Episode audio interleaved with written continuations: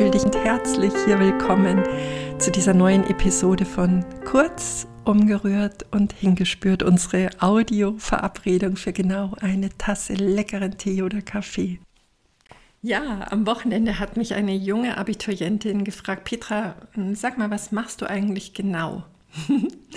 Und das ist eine der Fragen, die ich tatsächlich nicht mit einem Satz beantworten kann. Es gab da sicher mal Zeiten in meinem Lebenslauf, da konnte ich sagen, ich bin Marketingleiterin eines Startup-Unternehmens oder ich arbeite als Mediatorin.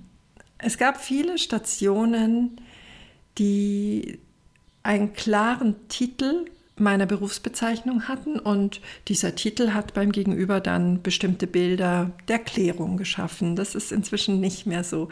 Ich möchte mal sagen, heute folge ich meinen Gaben hinein in Aufgaben.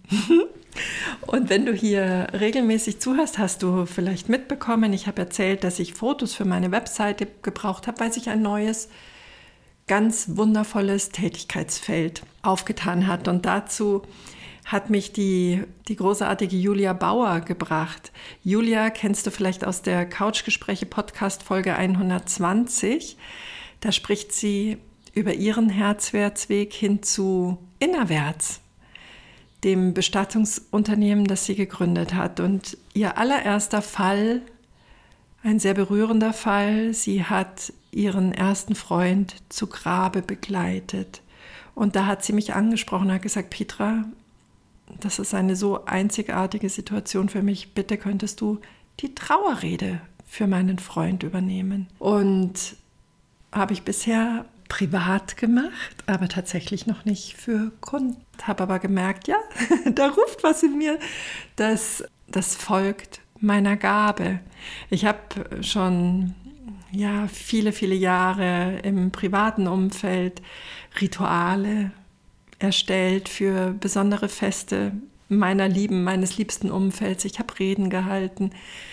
Ich denke, das ist ein Geschenk, das ich in meinem Leben bekommen habe, dass ich die Ganzheit von Menschen und auch die Ganzheit von Situationen ganz einfach und mühelos erkennen kann und vielleicht auch dafür Worte finden kann und ja, gepaart mit Kreativität auch die Ausgestaltung eines, eines Rituals, eines Fests übernehmen kann. Also, lange Rede kurz, ich habe für Julia diese erste Trauerrede übernommen und ja, nach dieser ersten kam eine zweite und dritte, es geht gerade weiter.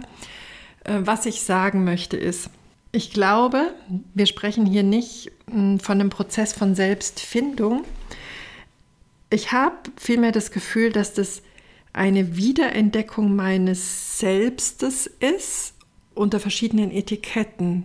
Da liegen Gaben, die nicht mehr eingezwängt sind oder ja, eingezwängt sind, kann man glaube ich schon sagen, unter einer bestimmten eng umrissenen Berufsbezeichnung, sondern die dürfen sich an verschiedenen Flecken und ja, Wirkfeldern entfalten. Und auch, weißt du, wenn es uns auch ganz anders vorgelebt wurde.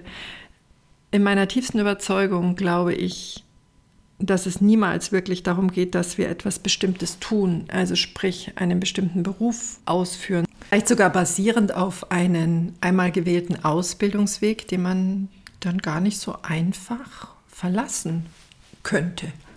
Es geht vielmehr darum, dass du, dass jeder von uns etwas Bestimmtes zum Ausdruck bringt. Also die Gaben lebt. Natürlich kannst du, kann ich nicht all das Gute tun, das die Welt gerade braucht. Aber ich bin schon sehr, sehr überzeugt davon, dass die Welt genau all das Gute braucht, das du tun kannst. Also deine Gaben lebst und genau dazu lade ich dich heute ein. Gibt es vielleicht noch neue Felder, in denen du mit deinen Gaben so viel Wundervolles schenken kannst.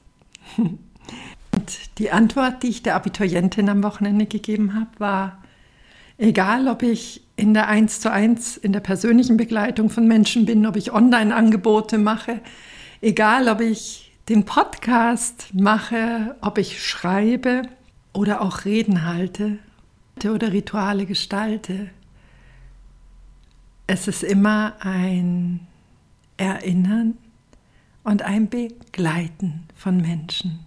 Das ist das, was ich heute mache. Ja, in all seiner Buntheit und Vielfalt. Kurz, umgerührt und hingespürt.